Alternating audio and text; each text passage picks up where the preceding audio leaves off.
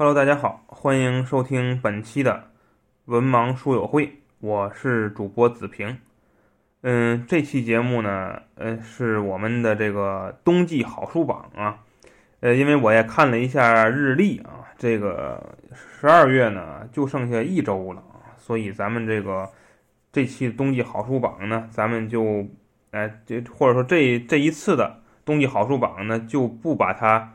分开了啊，就是不像之前那三个那三期啊，那三个春季的、夏季的、秋季的啊，我们都是呃每一本书一期啊。这个呢，因为就剩一周了，我们也不想把它再延续到二零二三年了啊，所以呃这个季度的看的书呢，我就放在这一期节目里。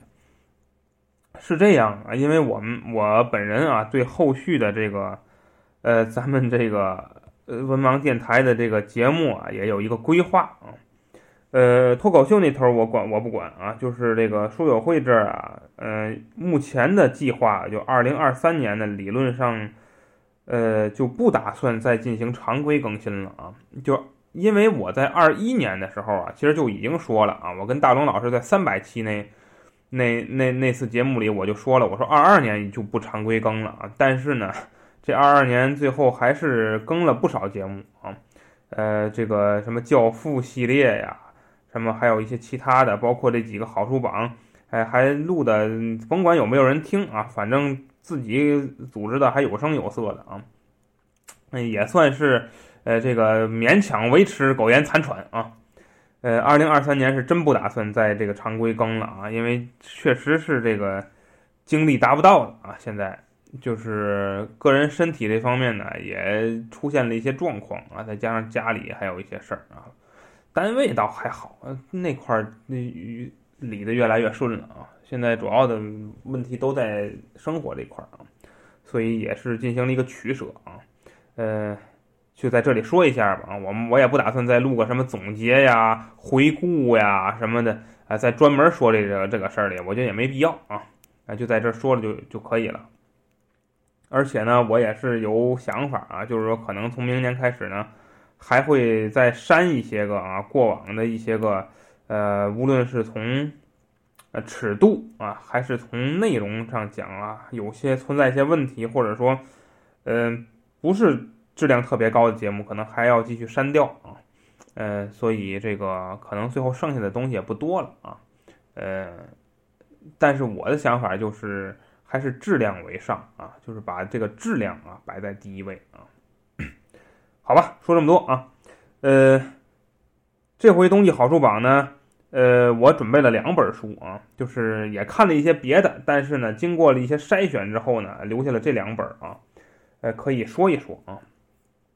第一本啊是今年这个推理小说里边啊口碑非常好的一部啊，呃。叫做同名同姓受害者协会啊，作者呢是日本的下村敦史啊。这个作品呢，嗯，今年 是这个畅在畅销书榜里啊一直名列前茅的一部作品，所以呢，我也是按捺不住这种好奇的心情啊，呃，翻阅了这本书啊，呃，还真是写的。很有特点啊，这个书啊，呃，简单说一下这是个什么案子啊？嗯，这个事情是这样，就是你看名字叫同名同姓受害者协会啊，那么呢，我也猜到了这部作品呢，可能在阅读上面来说啊，需要动脑子啊，果然是这样啊，呃，事情啊，它得发发生了有一段时间了啊。呃，大概啊，就因为因为是这样，就我看这本书啊，是一两个月以前看的了，所以你让我具体的就时间节点我记不太清楚。我印象里啊，这个案子的起点啊，是很早以前，大概是得有七八年到十年以前。呃，日本发生了一个案件啊，就是有一个男性啊，可能精神也存在一些问题，然后他这个。呃，有这个恋童的这样一个癖好啊，然后呢，在公园里啊，虐杀了一位女童啊，年仅六岁的女童啊，捅了这女孩二十多刀啊，呃，这么一个案件啊爆发了。案件出来之后呢，呃，按理说啊，这个记者啊，或者说媒体这个行业，包括警方啊，在嫌疑人这件事上啊，一般来说啊是不公布全名的啊，不公布全名的，甚至说呢，如果这个凶手，呃，他是未成年的话呢。呃，都不能公布他的名字和外貌啊，这是一个约定俗成的一个要求啊。但是呢，这个最后发现啊，逮着凶手了啊，还真就是一个未成年人啊干的，未成年的男孩啊。嗯，那么凶手呢，呃，这个认罪啊，认罪不讳。那么这个这个案件呢？本来就停止在这儿了，因为凶手也逮着了，就剩宣判了啊！但是没想到啊，被一些记者啊逮到了这个采访凶手的或者采访这个相关人员的机会啊，把这个凶手的名字给公布出来了啊，名字叫做大山正纪啊。结果呢，就因为这一件看似啊不起眼的事情。却影响了十一个人的人生啊！为什么呢？因为这十一个人名字都叫大山正纪啊，也就是同名同姓啊。这十一个人呢，故事呢就从其中的某些人开始讲起啊，讲他们在同时期啊，因为和这位呃虐杀呃幼儿的凶手名字是一样的，而遭到了。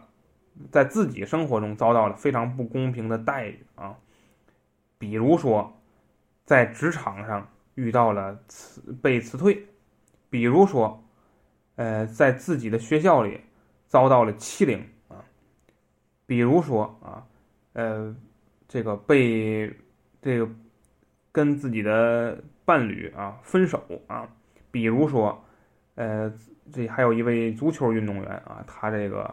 本来是有希望啊，考取这个通过自己优秀的体育啊，考取大学的录取资格啊，但是呢，因为跟这个凶手同名啊，这个名额被别人顶替掉了啊，等等啊，这些原因啊，使这十一个人的人生啊都被改变了啊。那么许多年过后啊，当这个事情逐渐平息了，这些人的生活逐渐步入正轨的时候啊。大山正纪，这个，嗯，这个叫什么？刑满释放啊！再次，这个他的这个新闻，这个公布出来，这十一个人的人生本来已经进入正轨了啊，又被又一次被拿出来指摘啊，又一次影响了生活啊。那么这些人自发的组织了一个同名同姓受害者协会啊。我印象里名字好像叫大山正纪受害者协会啊，呃，那么这些人，在就有点像那种戒烟协会、戒毒协会、戒酒协会一样啊，几个人每周啊定期坐在一起谈论这些事儿啊，抒发自己的心情啊，呃，互相安慰。在这个过程中，他们发现了一个惊人的事情啊，那位当时是未成年，而现在已经。成年并刑满释放的大山正纪就在他们这十一个人当中啊，那么故事就由此展开。通过一番推理，最后找出了凶手，也就找出了这个破坏了他们生活的这个人啊，到底是谁啊？就这个故事讲的就是这个事儿啊，扣人心弦啊，而且呢，有一部分甚至还有让你有点感同身受啊，写的非常好啊，这个小说。呃，那么呢，也充分动用了什么呢？动用了我们说作为文字啊小说的这样一种技巧。为什么呢？因为他既然所有的人都叫大山正纪，他就会给你一种思考和悬疑感。你要是看电视，就不不见得了。因为什么？因为电视或电影啊，这十一个人肯定长得不一样，衣服不一样。外貌不一样，说话语气不一样，工作不一样，你你是就你更像看什么呢？就更像看克里斯蒂的作品啊，十一个嫌疑人里边有个凶手，无非是如此。但是你看小说就不一样了，小说名字都叫大山正义，你就要根据他每一句话来判断这句话是哪个大山正义说出来的，很动脑子啊，很动脑子。呃，这是一种，也是他利用了文字游戏做的这样一个技巧啊，还是非常好的啊，还是非常好的。呃，那么这本书呢，给我带来的一个思考呢，就是同名同姓的这种遭遇啊。呃，我印象里啊。我们在上本科的时候，特别喜欢干一件事儿，就是什么呢？就是这个在百度里边啊，搜我们的名字，看看有没有好玩的事儿。我就记得有啊，是什么这个？尤其是那个，大家可能不知道，百度贴吧里有你的同名同姓的贴吧啊。这个可能小偏一点的名字没有啊，大部分的这种名字是有贴吧的啊。这贴吧也非常有趣儿啊。呃，我的宿舍啊，这个里边有一位朋友啊，他曾经呢就在大学期间啊建立了他自己这个名字的贴吧，还让自己啊设定了一些规则，最后让自己成为了这个贴吧的吧主啊，也很有趣儿啊。那么我刚才说的这些呢，都是人生经历，或者说都是一些有趣儿的事儿。但是你说给人造成困扰的事情有没有呢？其实也是非常多的啊，只不过我们可能亲身经历的就少一些了。那么在这个故事中，让我们看到了啊，这个，呃，这种有色眼镜啊给人带来的危害啊和这个伤害是何其的严重啊！像刚才我们说的，凶手是一位未成年人啊，但是故事中呢，其实还是有很多明明已经跟这个凶手。毫无关系，不可能是他的人啊，仍然在自己的行业领域，呃，这个这个这个工作中、生活中受到了白眼和歧视啊，甚至遭受到了伤害。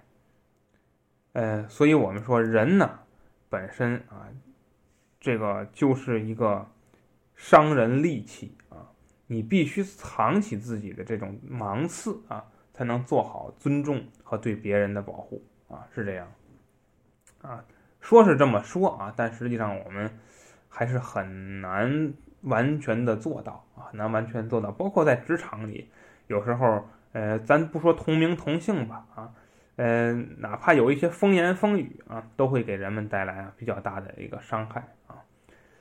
呃，这个故事我们说到这啊，这本书推荐大家可以看一看啊，呃，尤其是啊，这书中啊，对于这种。人们受到伤害之后的这种反思，嗯，可以看一看。但是我也想说啊，站呃站在另一个角度我们去看啊，就是说你人生中的不顺和失败，呃，有时候啊，你也要从自身找原因啊。像这个书中啊，就有一个角色啊，他呢，呃，其实他自己啊本身问题就挺多的啊。但是呢，他就借着大山正纪这个事儿啊，他把人生中的所有的不顺、所有的悲剧啊、所有的呃这个怎么失败啊，都归结于对方，都归结于大山正纪这个凶手啊，就是要没他我早成功了，就因为我跟他重名，怎么怎么怎么怎么样，这也是一个不对的归因啊。我们人生中啊，呃，经常会遇到一些问题啊，嗯，有的是成功的，有的是失败的。有的是顺境，有的是挫折啊，我们都要学会正确的归因啊。到底是什么原因使我成功，什么原因导致我失败？我们应该正确的去归因。呃，一味的啊，像比如遇到失败，一味的归于外因啊，归于外部的因素啊，这有时候呢本身也是一种错误的判断啊，错误的判断，呃。像前两天啊，我们这个看卡塔尔世界杯啊，这个老多人啊，我看新闻啊，因为这个世界杯这这届世界杯我一场都没看啊，我也挺有趣的啊。我我这届世界杯从开幕到闭幕我一天班也没上，结果这一场球也没看，我都不知道时间去哪儿了啊。然后这说远了，然后很多人啊就归因啊，就说这个梅西啊或者说他所代表的阿根廷队啊，之所以胜利啊，是剧本啊。呃，这个可能我们电台安老师更懂这东西啊，我们就纯外行啊。我因为我也一场球没看，我本身没有发言权。但是我想说什么呢？我想说的是，我虽然没有看球，但是我想说，胜利和失败都一定有其内因和外因的双重因素。你说这个球是假球也好，是剧本也罢，那么一定也是两个绝对有实力进决赛的队伍，它进行对决。才会呈现出一场精彩的比赛。我这话没有错吧？你就是假球，你像中国队，他也无永远无法进入到决赛这个情况当中，对不对？所以呢，嗯，甭管是不是假球，人家也是硬实力摆在那个位置啊，也是至少是八强是四强的一个水平，他才有能力进到这样一个。范范围之内，他才有能力捧杯，对不对？一定是这样。那么失败也是一样啊。失败的人，你也不要说对方啊有一些个小动作啊，对方有一些个啊黑幕在里边，你也要从自身找原因啊。你到底哪儿你自己没有处理好，你自己没有做足功课，是不是啊？所以，我呢。无论是从我们人生中，还是从一些个啊典型的事件中啊，都给大家举例啊，就说明这种归因的理论啊。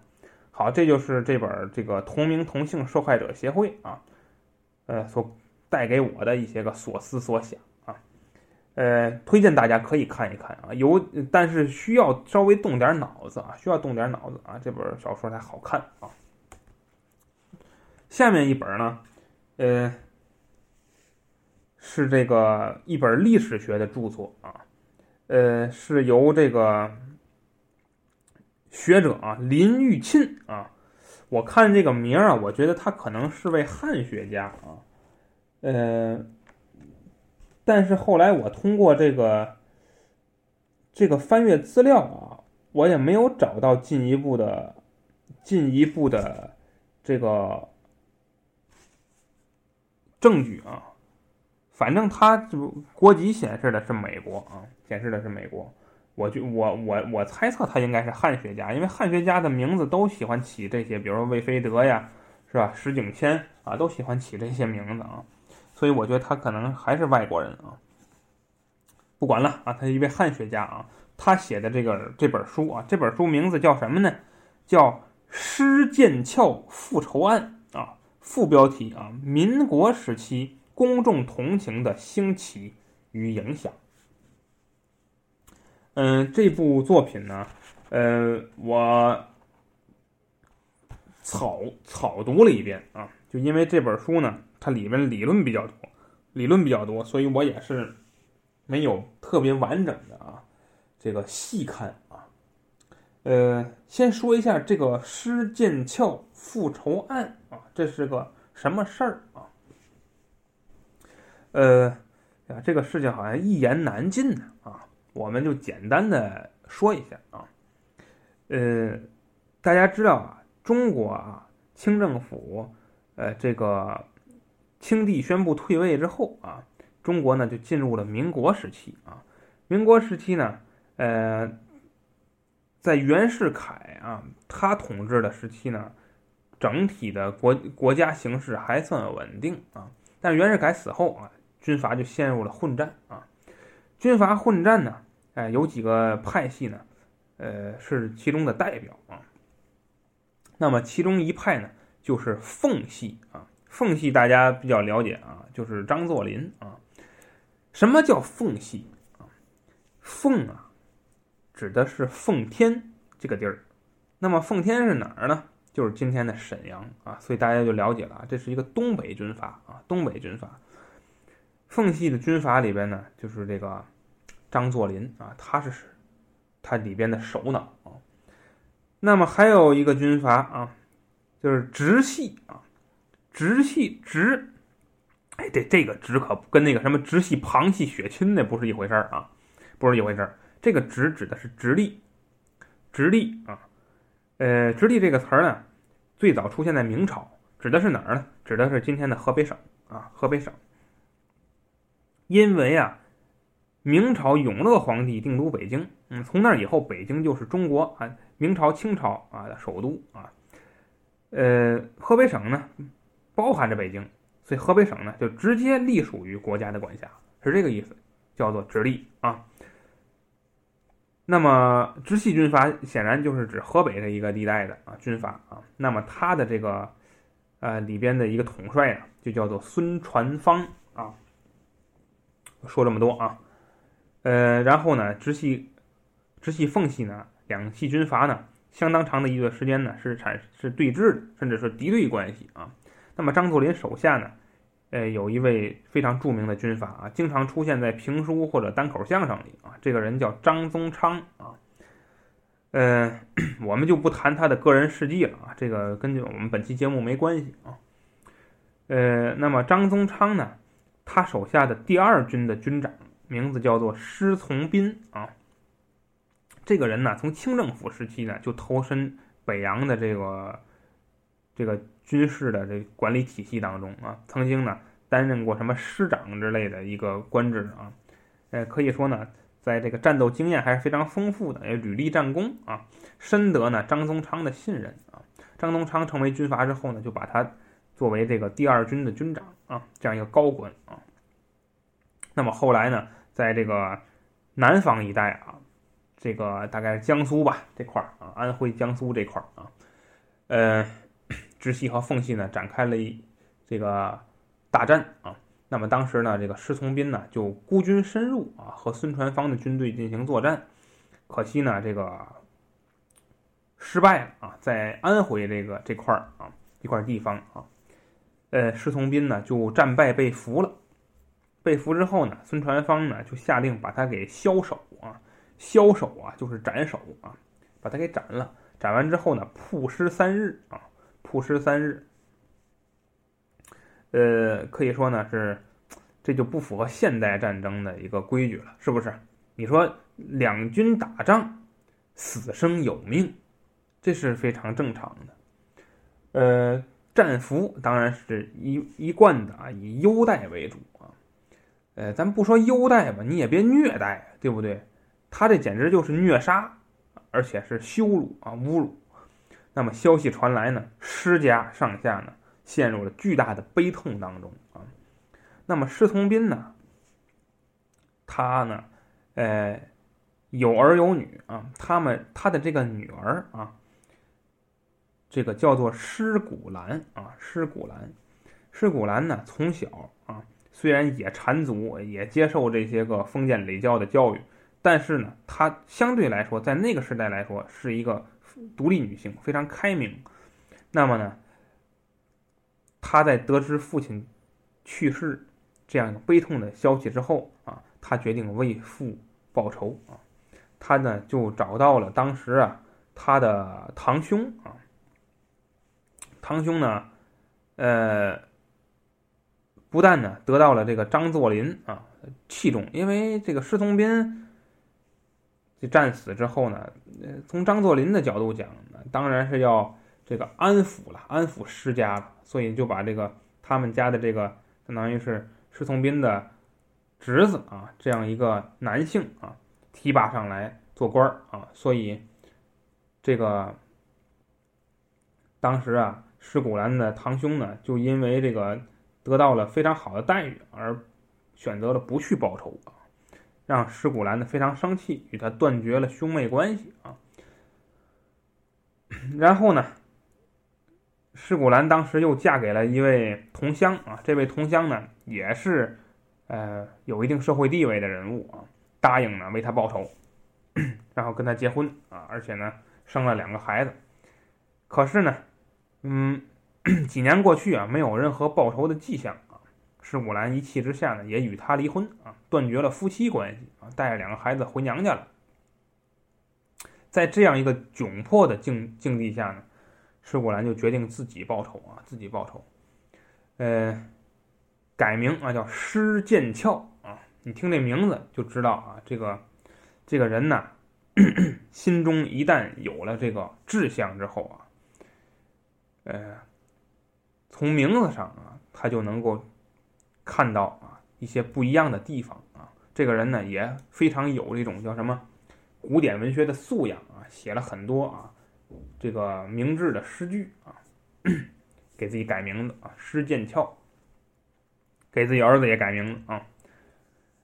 同时呢，他当时的那个年幼的弟弟啊，也从这个国外学成归来啊。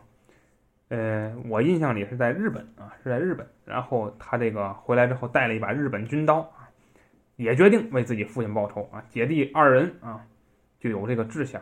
但是呢，施剑翘就考虑到啊，自己家里要有这男性作为顶梁柱，所以呢。呃，就就还是决定自己报仇，而不让这个弟弟参与这个这个事情。孙传芳当时呢，这是一晃啊，十年过去啊，这个孙传芳啊，呃，他这个军事实力也大打折扣，而且呢，他个人的这种在军事、呃政治上的地位呢，也一落千丈啊。呃，政坛失意之后啊，孙传芳呢就来到天津。定居啊，在天津呢，呃，居士林啊，成为了一名居士啊。每周呢，周三、周六啊，来到这儿念经。呃，施剑翘听说了这件事情之后啊，毅然北上啊，来到天津蛰伏待机，准备行刺孙传芳。那么他做了几件事儿，第一个就是改名啊，改名给自己改名姓董啊。姓董，然后呢，呃，在这个也在一个寺院里啊出家啊，或者说这个叫居士吧啊，然后呢，在这期间呢，看似清心寡欲礼佛，实际上呢，打听孙传芳在天津的事情，尤其是什么呢？尤其是作息啊，孙传芳的作息，他一直在打探啊。果不其然啊，这个被他打探到了啊，就像我刚才说的啊。长什么样，什么口音，什么身形，穿什么？呃，这个每周几到居士林来这个念经啊？那都问到问清楚了，摸清了他的整体作息规律之后，也知道这个人大概长什么样。然后呢，他就带了一把这个手枪啊，嗯。然后呢，加入到了这个诵经的队伍当中。一九三五年的啊十一月十三号，他呢，这是个星期三啊，他就在这儿，在众人都诵经的时候啊，他就呢以这个自己啊靠着这个暖炉啊太热为由，然后呢。申请啊，自己坐到前面去啊。呃，当时啊，呃，这个本身大家对于女士啊就没有什么戒心啊，就允许了她坐前边啊。诵经的过程中呢，大家一般都是闭目诵经啊，就都都闭上眼睛了啊。他跟孙传芳可以说是距离非常近，趁着大家都闭眼的时候啊，他把手枪掏出来了。照这个孙传芳的脖子上开了一枪，开了一枪之后，又迅速的朝孙传芳的太阳穴和腹部各打了一枪啊！打完这枪之后，从怀里抛出了事先印制好的传单啊，朝众人发放啊，讲述自己为什么要替父报仇啊！呃，然后。等这个警察来了之后，从容的被捕啊，从容被捕。呃，这件事情发生之后呢，也在社会舆论上引起了轩然的大波啊。大家就认为啊，这个义女报仇啊，义女为父报仇这件事情啊，值得颂扬啊。呃，不愧为巾帼之英雄啊，很多人就为他这个呃。这个怎么说？声援啊，为他声援，呃，以至于呢，这个法院呢不得不一改再改，对他的判罚呢，呃，来回进行了数次的变化啊，从什么无期降到十年，从十年又降到几年，最后他在看守所啊就待了十一个月，就被放了啊。呃，各界这个都为他这个支持表达了支持啊，像什么上流的人物，像什么这个冯玉祥、宋哲元啊，这个当时的著名的一些学者。一些文人啊，一些政客，一些军阀都替他声援啊，甚至名声传到海外啊。在这样一个压力之下啊，呃，最后以林森啊为代为这个代表的这个国民政府啊，最后决定啊无罪释放，这将他释放了啊这个事儿。啊，这个事情啊，这个施剑翘复仇案的整个过程就是这样的啊。呃，那么说一下余波啊，那么施剑翘这个人呢，嗯，可以说啊，呃，代表了一定的民族进步性啊，民族进步性，然后非常爱国啊，那么他的在后来啊，他甚至这个得到了这个宋美龄的接见啊，因为在民国政府时期呢，呃，施剑翘啊组织了这个。为了这个声援抗日啊，组织的这个筹嗯筹划，这叫什么？咱咱今天叫众筹，那阵叫什么？啊，叫募集资金。对，募集资金呢，给这个国民政府购买飞机啊，这个事儿啊，他筹得了三架飞机的这样一个总数啊，可以说是啊非常了不起的啊，得到了宋美龄的接见啊。那么在呃，内战时期啊，又得到了这个周总理夫妇的接见啊，帮助周总理夫妇呢，这个还办了一些事情啊，呃，包括在建国后啊，呃，他又这个自己啊办了这种小学啊，在给这个这个农民还有这个个经济上比较困窘的人们。的孩子提供了教育啊，呃，非常了不起啊，这个人非常了不起。可以说啊，这一生，嗯，怎么说？从做人来讲吧，是一个受尊敬的人，值得被称道的一个人啊。说这么多，那么这本书呢，实际上呢，对我刚才说的这段历史啊，进行了一个其实是非常简略的介绍。这本书更多呢是刚才我们说的副标题啊，也就是民国时期公众同情的兴起与影响，讲的呢是施剑翘如何利用舆论来为自己脱身啊，来解救自己的这个事儿啊，呃，这这个呢也是看完之后啊令我有一些想法啊，就是说什么呢？呃，就是有一种声音啊，就当时认为施剑翘啊他是。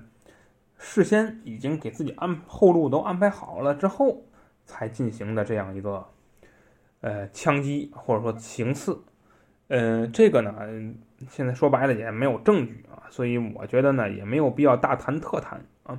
但是我想说的是什么呢？是呃是这种事情啊，在我们今天的社会依旧是硕见不鲜的。什么事儿呢？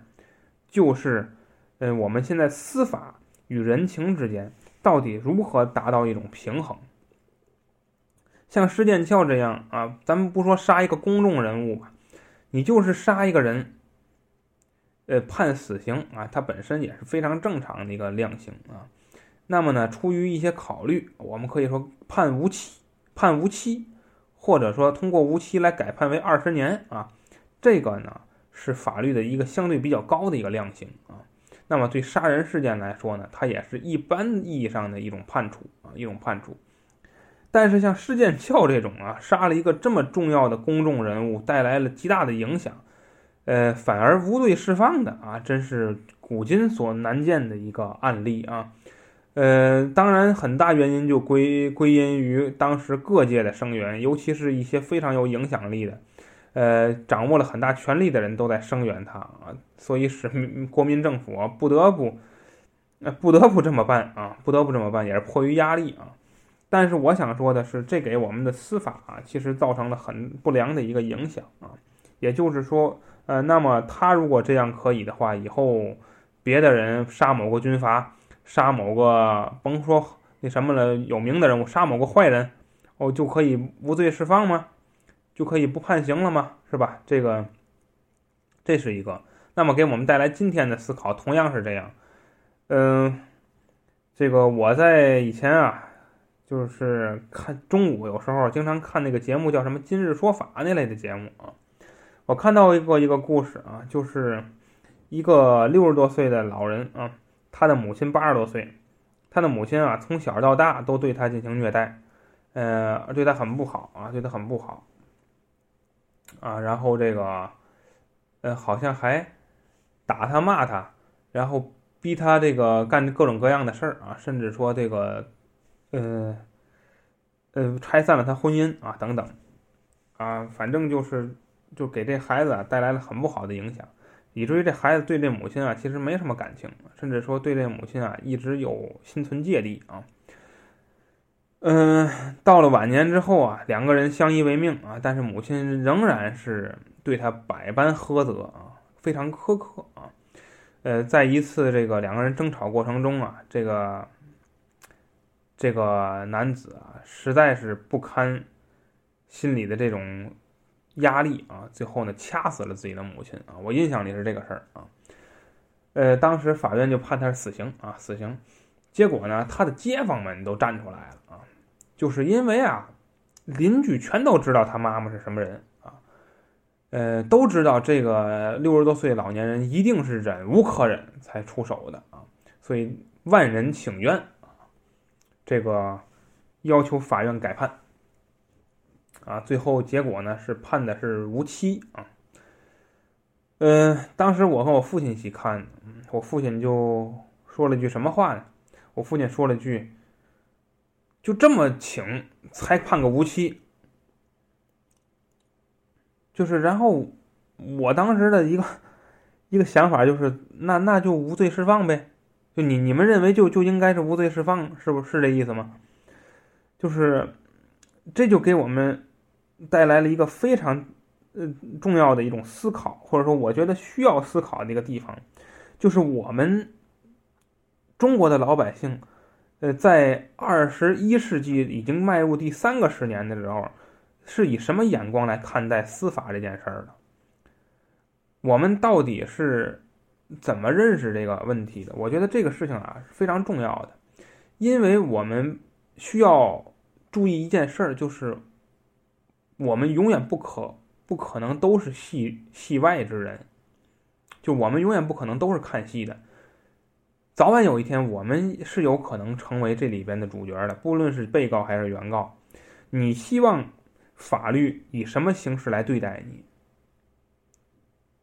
嗯，我觉得只有以这种角度去思考，你才能想明白这个事儿。嗯，我觉得人情固然重要，但仍然还是要以法律为依据。你毕竟杀人了，那么杀人的判处，呃，他只要没有特别大的，比如说，如果说他妈妈拿刀捅他，他反过来把他妈妈掐死，这可能是另一种判法。但毕竟他妈妈对他没有动手。那么你这种判罚，你你你动手去杀人，那么你的判罚一定是介于死刑和无期啊这种的，那不可能再轻了，这是不可能的事儿。我们也不像罗翔教授一样懂刑法，我们不懂，但是我们从基基本的逻辑你还是要有的，对不对？基本逻辑是要有的。呃，我想说的是，我想说的是，我们还是要懂法啊，懂法，呃，而不是靠人情啊。呃，包括我们之前在脱口秀平台啊录了一些个时事类的节目，其中也涉及到很多法律的问题、刑事的问题、民事的问题。那么在这些问题中呢，我们往往都过于意气用事，而忽略了法律它本身的意义。呃，我们经常说，因为一件案子而改变法律这种事情也是存在的，但是在法律没有改变之前，嗯，我觉得尊重法律本身还是更重要的。所以施剑翘就非常聪明啊，在当时这种法律并不完备的情况下，呃，而国民政府又多处受掣肘，那么他就利用了这种舆论的压力，使自己得以脱身。但是在今天啊，我们就当然是不再提倡这种事儿了啊，而且遇到社会问题，我们也更偏重于综合的去思考和处理。呃，关于这本书也就说这么多啊。呃，这段故事啊，我这本书啊，我倒是推不推荐，我倒觉得一般啊。但是这个这个故事，我觉得大家还是可以了解的，感兴趣的话可以了解一下啊。呃，也是中国近代史上的一桩公案啊。呃，同同类型的呢，还有一些其他的案件啊，在这本书中呢，其实也。也都有涉及啊，像什么阮阮玲玉的案件啊，还有一些什么什么一些其他人的案件啊，这里边也都有涉及。大家感兴趣的话呢，可以看一看啊。好了啊，这个这期冬季好书榜我们就说到这儿啊，聊了两本书啊。那么呃，还是那句话啊，就是我们节目开头说的啊，就是文盲书友会。呃，在二零二三年啊，原则上啊，就是不，这也谈不到什么原则，就是从我个人的角度讲呢，可能，呃，不会有什么大的更新和和节目啊，就是如果我感兴趣的话呢，我可能会选择录制一些啊，如果我时间也有限，呃，个人情况也不太允许的时候呢，可能就不更新了啊，这也是有可能的。呃，所以我反正我一贯是这样，就是说，呃，虽然这个东西本身也是个人兴趣啊，但是我觉得呢，哪怕有一个听友啊，我也我也得说一句啊，就是才行啊，这样呢才算有所交代。好了啊，嗯，这期节目就是这样，也感谢大家一直以来的支持和关注，文盲书友会，咱们不见不散。